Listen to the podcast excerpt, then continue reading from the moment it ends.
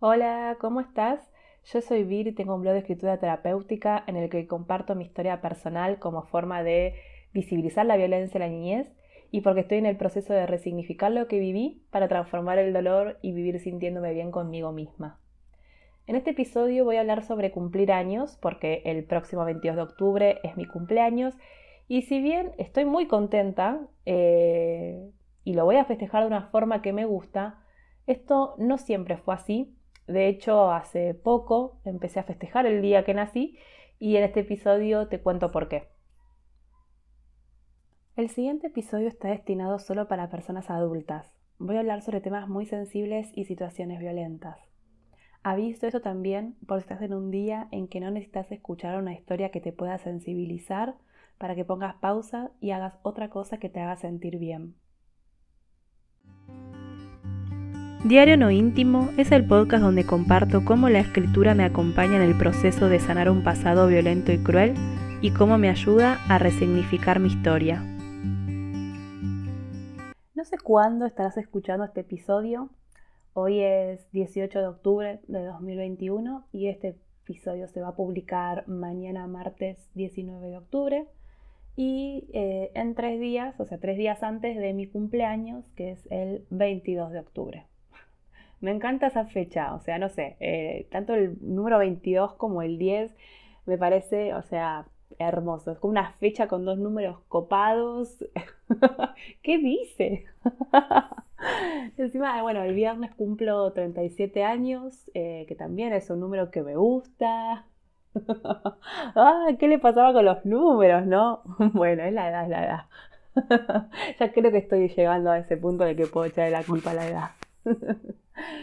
y si todo sale bien, voy a estar pasando mi cumpleaños en el pueblo de Epecuén, que es un pueblo de la provincia de Buenos Aires que quiero conocer desde hace un par de años. No sé por qué, me llama mucho la atención la historia del lugar.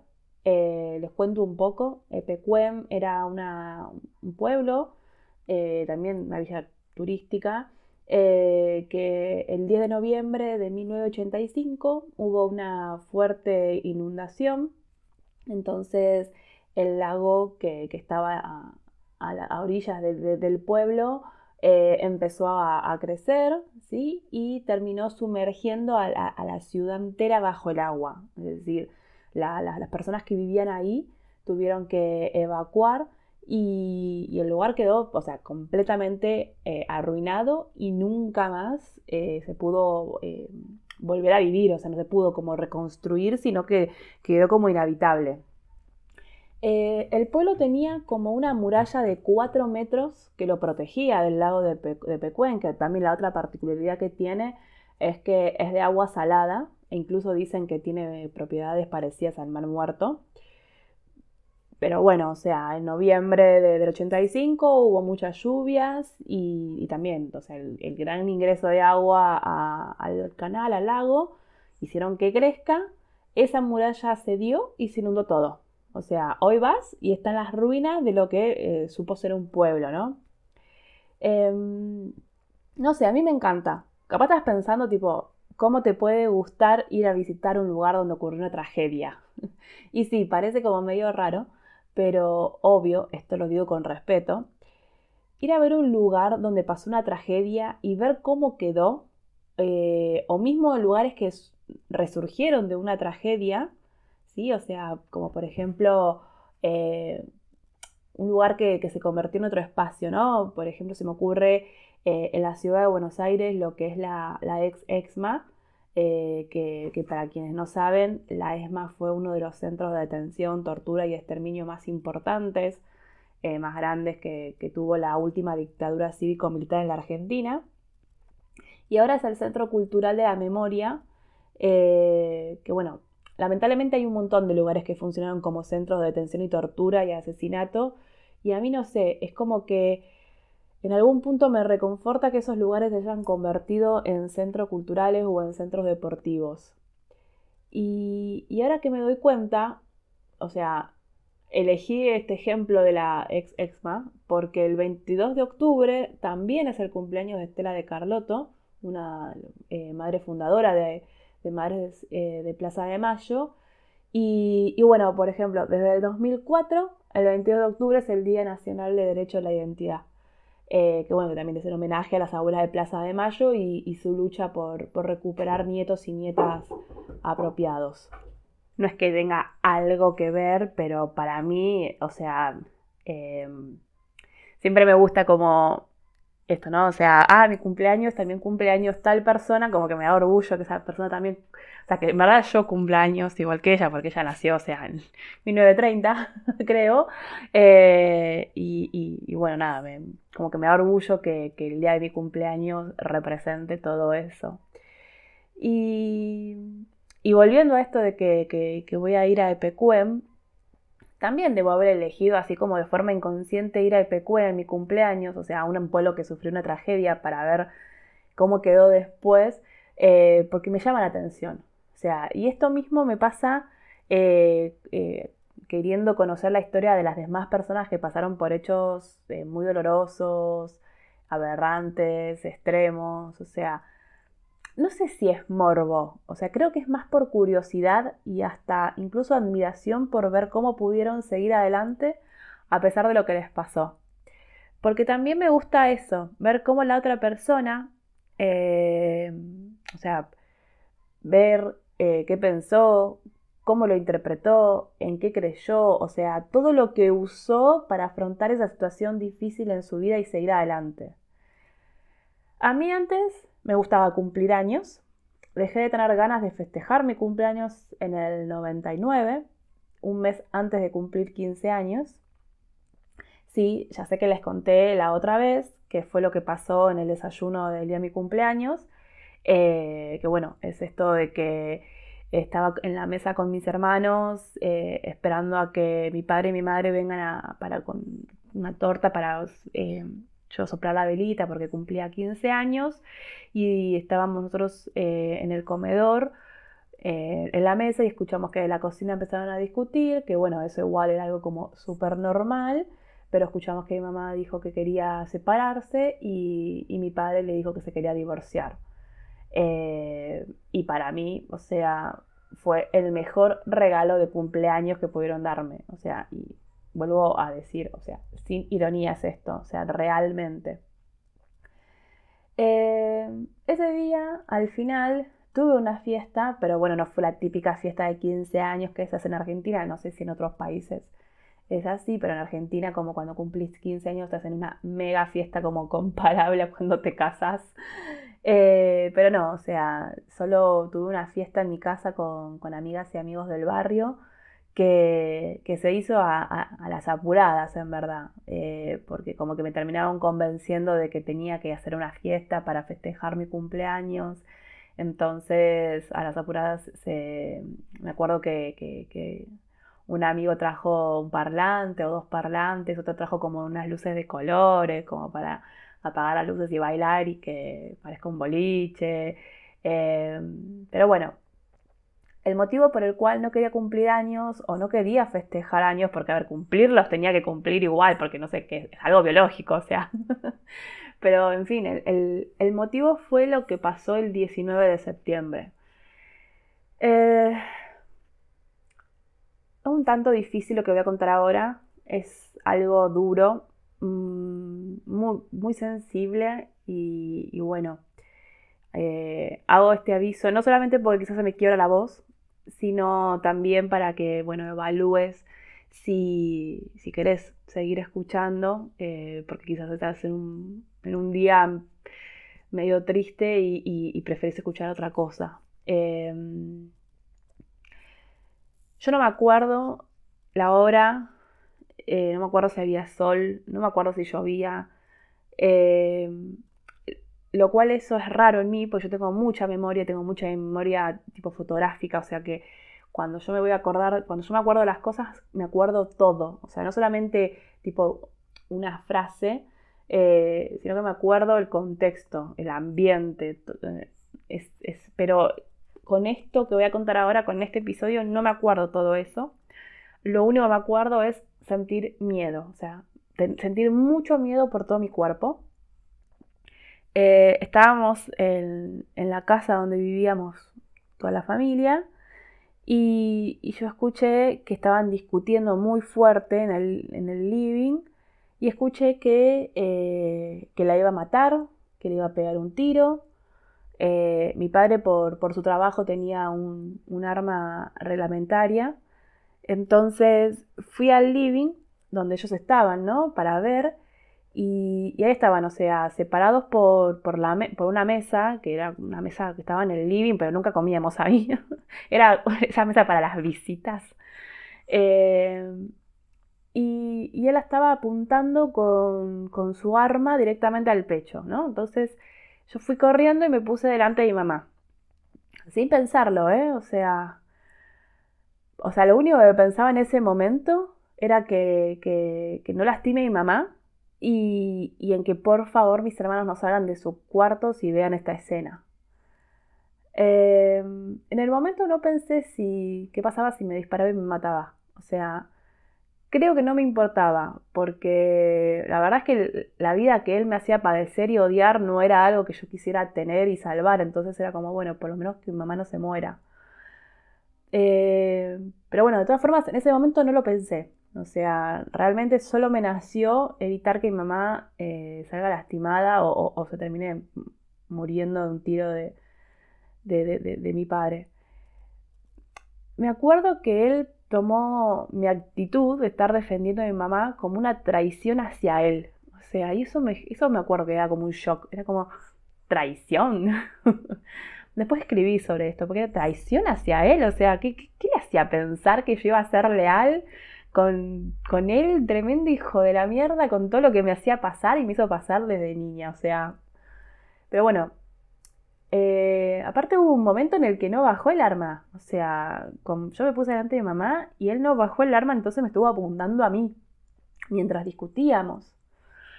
Y, y como si no hubiera producido tanto dolor con todo lo que estaba pasando, o sea, como si él ya no me hubiese, no me hubiera producido tanto dolor durante tantos años, me demostró que no, que tenía como más para lastimarme y, y me dijo como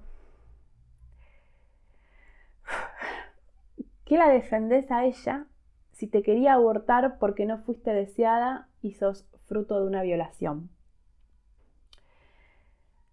Eh, no sé si es posible que el corazón deje de latir por varios segundos, pero yo recuerdo que sentí eso, como que se frenó todo por unos segundos. Eh, no sé cuán grave es o fue lo que me dijo en comparación con todos los golpes que me dio y todas las otras frases e insultos que, que me dijo, ¿no? Pero ese día me puse muy triste.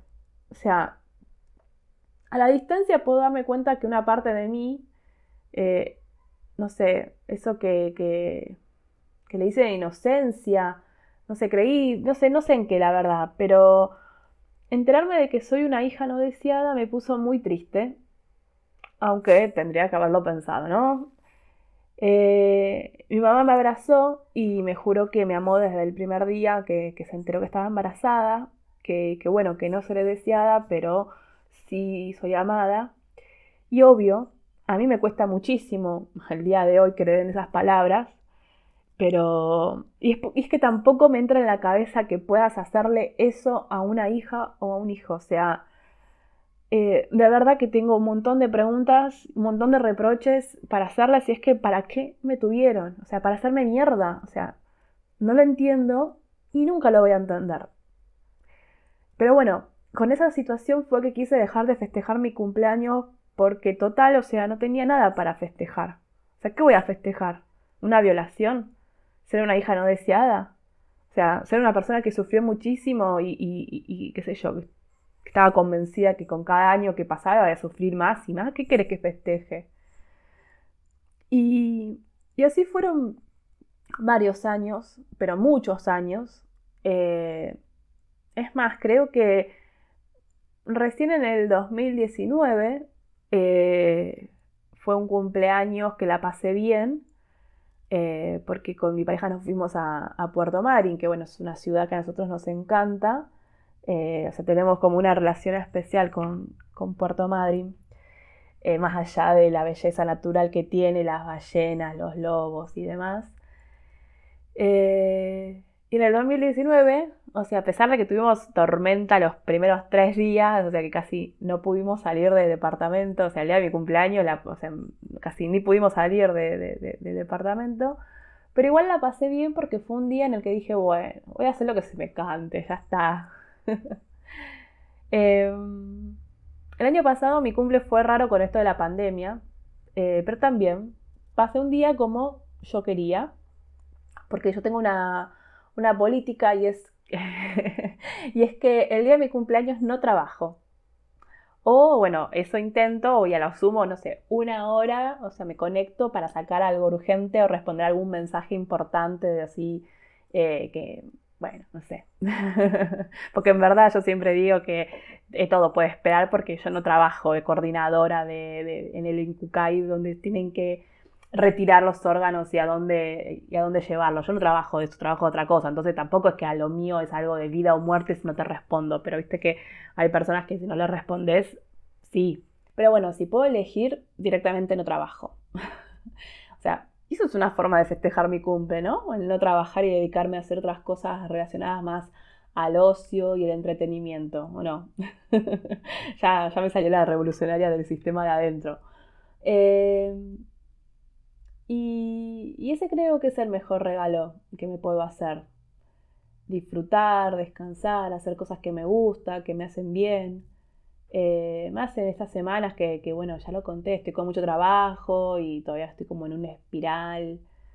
Eh, algo conté de esto en el, episodio anterior, de que la, la semana pasada tuve una crisis de angustia porque me pasa esto.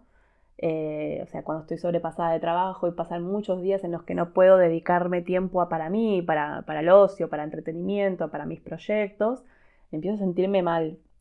Y, y a sentir que no tiene sentido la vida, eh, como que es solo trabajar y pagar cuentas, ¿no? Y, y, sentir con la presión de que tengo que cumplir esa expectativa del resto de las personas y plantearme y las mías dónde están. Bueno, así estoy, ¿no? Y por eso, eh, para mí mi cumpleaños me cae como anillo al dedo porque es una pausa obligada en mi día a día. Es como, bueno, es el día en el año en el que todo se frena y hago lo que yo quiero. Y, también otra cosa que me pasa es que la mayoría de las personas como que hacen balances a fin de año y se proponen hacer eh, cosas nuevas o cambiar cosas, tipo desde el, primer, desde el primero de enero, ¿no? Y eso a mí no me pasa. O sea, para mí fin de año es solamente eso, cambia el año, pero sí hago balance del año de mi vida, eh, en el sentido del balance de los 36, o sea, ahora estoy haciendo como un balance de los 36, y como que me pongo metas para los 37 años. O sea, no, no para mí el, año no va de 1 de enero al 31 de diciembre, sino de 22 de octubre a 22 de octubre. ¿Es, egocéntrica esto? no sé. Eh, pero bueno, eh, no voy a hablar mucho más sobre lo que acabo de contar, eh, de cómo me enteré de que soy una hija no deseada, eh, porque es un tema, o sea, en verdad tenía pensado muchas más cosas para contar, para hablar en el episodio, o sea, yo que tengo una, bueno, no, no me van a ver porque estoy solamente grabando audio, pero yo acá tengo como una hoja con, puntos así que quiero hablar y contar, pero em, no sé, no me siento muy preparada para hablar de eso. No sé si la palabra es preparada, me causa mucho dolor. O sea, cuando pensé en, en que quería hablar de esos temas, se ve que estaba con mucha energía, no sé por qué, y y ahora me da como cosa, eh, no sé. No debo ser la primera persona ni la última que no es deseada en este mundo, o sea, que, pero a mí, y, que quizás no debería ni siquiera prestarle tanta atención, porque muchas veces, por ejemplo, lo hablo con mi psicóloga o con, amigas y es como eh, que, que, bueno, que, primero en principal, ¿no? O sea, esto de, está bien, no vos no sos una, bebé deseada, que esto, que lo otro, pero eso no, significa que eh, va a determinar quién sos, o sea, como que eso no determina quién soy, pero igualmente me genera como mucho dolor el hecho de, no sé, vuelvo a esto de cuando era, cuando era más nena, eh, me hubiese gustado tener un, padre así, una madre asada, me hubiese gustado vivir en un, ambiente que no sea violento, que no sea abusivo, que no sea hostil. Eh, y es como, y, además de todo tengo que sumarle que me hubiese gustado que, quieran tenerme. Em, es como, loco, o sea, no, no, va a parar, porque también me pasa eso, trabajando toda mi historia y, y esto, ¿no? O sea, Voy trabajando para procesar lo que me pasó, resignificarlo, tratar de sentirme bien conmigo misma a pesar de lo que me pasó y demás. Y cuando siento que listo, ya está, o sea, ahora, eh, no, ¡pum!, aparece algo nuevo. Y, y la verdad es que, bueno, se ve que esto de, de la forma en la que me enteré, ya de por sí, a ver, parece como que ni siquiera estoy mencionándolo y es súper grave que tu padre, o sea, súper grave ver, haber visto a tu padre apuntarle con un arma a, tu madre y, ponerte adelante de tu madre que te siga apuntando a vos, o sea, eh, que igualmente les cuento que no fue la última, la única vez que me apuntaron con un arma, eh, hubo otra situación en la cual... Eh, mi madre quiso, quiso matar a la perra que, era de la familia, Mini, que para mí era como mi hermana, eh, y la apuntó con un arma y yo también me puse delante de Mini para que no la mate, así que tampoco es que eh, esa fue la única vez que me apuntaron con un arma. Y... Uf. ah, parece que abrí una compuerta y que ahora no voy a poder parar de hablar. Em, y y también me pongo a pensar en eso, ¿no? O sea, eh, me apuntaron con un arma tanto mi padre como mi madre.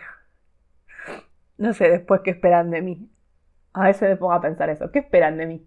O sea, ¿por qué no hacen una reversión de todo lo que viví? ¿Qué, qué, esperan de mí? ¿Cuánto más piensan que puedo dar? Em, pero aún así, eh, para salir un poco de esto, porque sí, ya se me quebró la voz y se me llenaron los ojos y no quiero, no era la idea. Eh, pero para salir un poco de esto, eh, el balance de los 36 años eh, es bueno, es muy bueno.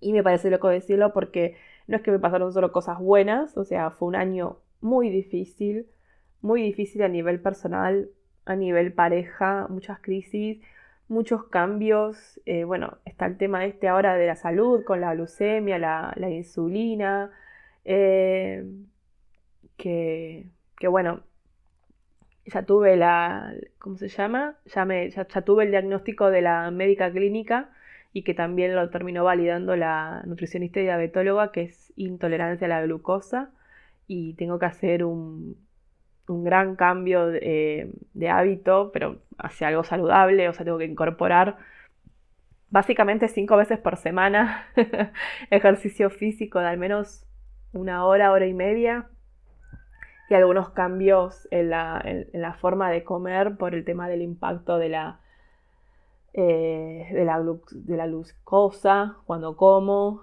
eh, carbohidratos y bueno, no sé, algo mucho, o sea, es muy técnico y tampoco quiero decir algo que esté mal y que se agarren de eso, no, no, o sea, siempre digo, yo cuento mi historia, pero ustedes, o sea, eh, no, no agarren con pinzas ni como 100%, o sea, lo que estoy diciendo es así, eh, ya saben, tanto salud física como salud mental, o sea, salud integral, consulten con profesionales.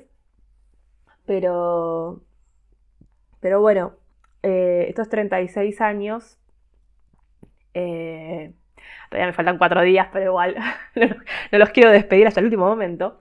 Pero bueno, estos últimos, estos 36 años eh, fue un año muy bueno. Fue un año muy bueno porque aprendí a celebrar los cambios, aprendí a estar orgullosa de mí, aprendí a valorar todo lo que aprendí, a valorar mis virtudes, y abrazar... Bueno, iba a decir eso de los defectos y no me gusta eso de defectos, qué sé yo, o sea, defectos para quién. Pero bueno, eh, sí abrazar esa parte que no me copa y, buscar como la forma de cambiarla, pero, pero no porque mi objetivo o uno de los objetivos de vida justamente, o sea, no es porque, ay, tienes, que dejar de hacer los, tienes que cambiar los defectos porque son malos. No, no, no. No con esa visión, sino porque eh, uno de los objetivos en mi vida es, eh, o, lo que me gustaría, o lo que intento hacer, mejor dicho, eh, es ser la mejor versión de mí misma todos los días. bueno, por hoy dejamos acá. Quiero agradecerte por estar escuchándome. Me pone muy contenta de verdad. quiero que sepa que puedes sumarte al canal de Telegram de Me Hace Bien Escribir para ir recibiendo noticias de cuando hay un episodio nuevo o subo algo al blog. También podés sumarte a la lista de suscriptores, que desde noviembre voy a empezar a enviar un mail por mes.